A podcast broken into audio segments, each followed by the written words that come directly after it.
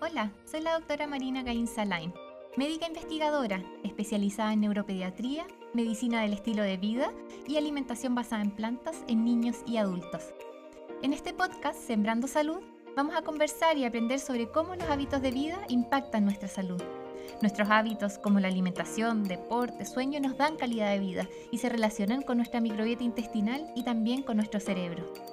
Mi misión es ayudar a niños, adultos y familias a vivir de forma saludable y consciente. Te invito a ser un participante de tu salud, vivir más saludables y plenos y aprender conmigo en Sembrando Salud.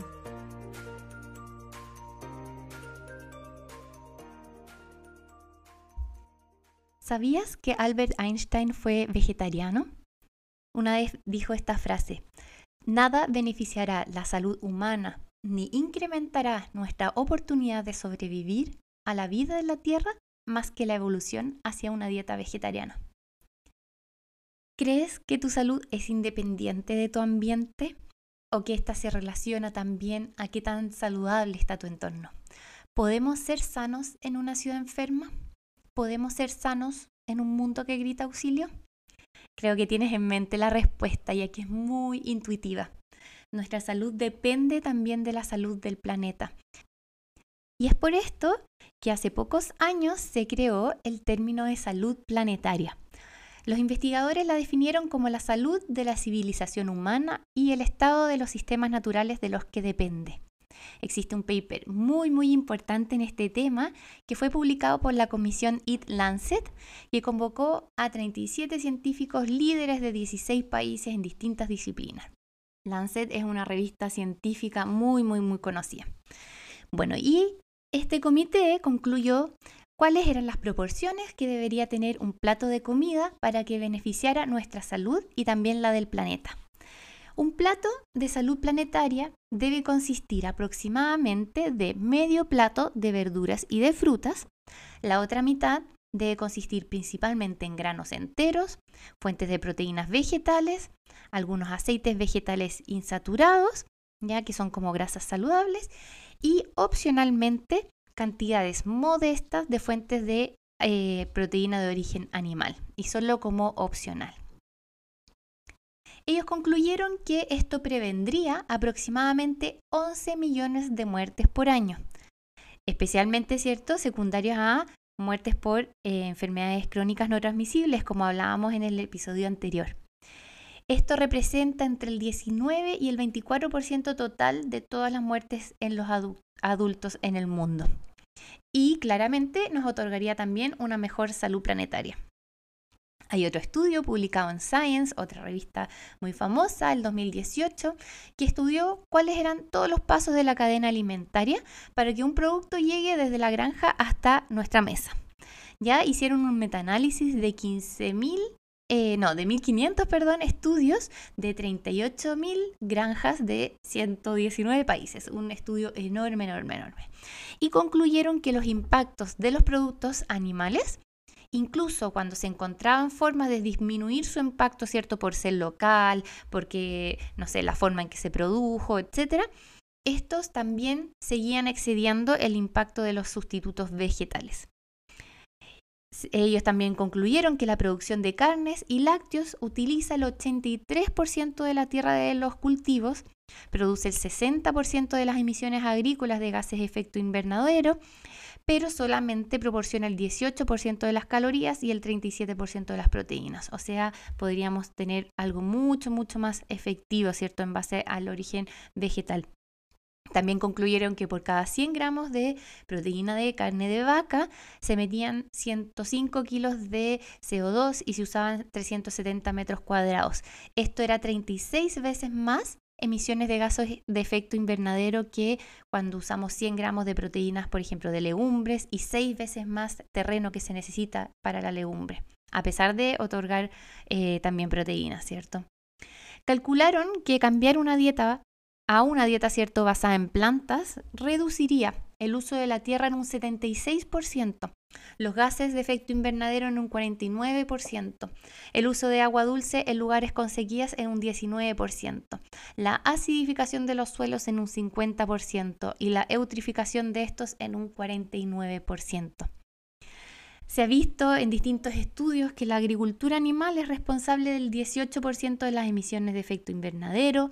Esto es más que todo el transporte, el transporte terrestre y aéreo del mundo, imagínense que el 65% de todas las emisiones de óxido nitroso asociadas al ser, humano, al ser humano vienen también de la agricultura animal. Provoca la deforestación del Amazonas en un 91%, o sea, la principal causa de deforestación es por la agricultura animal. También es responsable de la extinción de muchas, muchas especies. Se extinguen actualmente 110 especies cada día. También es responsable del 45% del uso de la tierra y un tercio por ciento del agua dulce.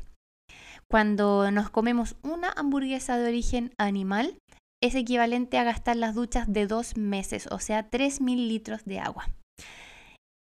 Estos son cambios, ¿cierto? En cuanto, por ejemplo, al uso de agua, que realmente son efectivos más que reducir un minuto nuestra ducha. Por otro lado, a la soya, que por ejemplo la industria le ha hecho mucha mala fama, ¿cierto? Por razones de conveniencia, em, se supone que en realidad el impacto que tiene la soya es porque es un monocultivo, ¿cierto? De mucha importancia para el mundo, se produce en gran cantidad, pero cuando vamos a ver y revisar para qué se produce, solamente el 19% de la soya a nivel mundial es para consumo de humanos. El resto es para alimentar los animales que comen muchos, muchos kilos de soya para producir un kilo de músculo, ¿cierto? Que después eh, eh, va a ser usado como carne. Es por esto que la alimentación basada en plantas es una medida que una persona puede hacer de forma independiente y con mucho, mucho impacto para combatir la crisis climática. También ayuda cierto reciclar, también nos ayuda a andar en bicicleta y muchas otras cosas. Entre más cosas hagamos mejor. Pero cuando vemos la magnitud de nuestras distintas acciones, la más importante es nuestra alimentación. Por ejemplo, podemos reducir unos minutos de ducha, ¿cierto? Pero no se compara con el impacto que tiene eh, comer una hamburguesa, que es equivalente a dos meses de ducha y que podríamos estar comiendo muchas veces en el mes, ¿cierto? y tenemos tres, al menos tres ocasiones al día para tomar una decisión más consciente. Entonces el impacto que podemos tener es muy, muy, muy grande. Por razones de salud planetaria, no es necesario que todo el mundo se vuelva 100% vegano, ¿cierto? Eh, pero sí sería enormemente beneficioso que todos redujéramos al menos el consumo y consumiéramos más plantas. Si actualmente comes carne todos los días, es un gran avance que esto sea solo algunos días a la semana, por ejemplo, solo el fin de semana.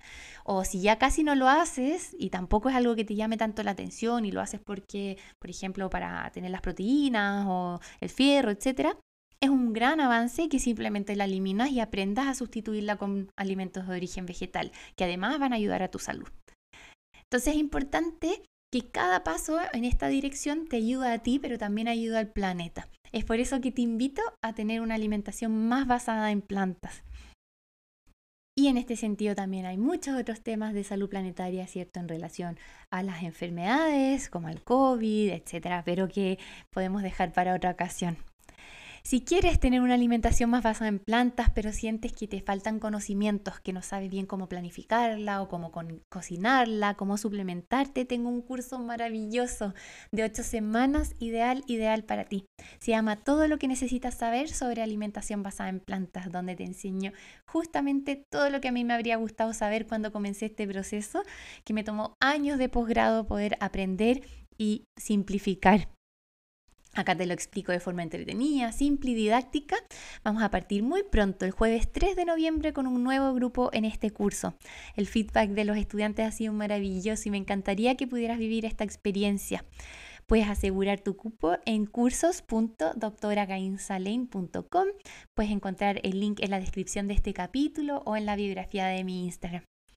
Es un curso realmente maravilloso que cambia vidas y que te da todas las herramientas técnicas y prácticas para mejorar tu alimentación. Si te gustó este capítulo, ponle seguir al podcast. Apreciaría mucho si le puedes dejar también un review. Compártelo con alguien que le pueda servir y así me ayudas que este contenido gratuito llegue a más personas. La salud planetaria también te lo va a agradecer. Un abrazo y nos escuchamos el próximo miércoles en Sembrando Salud.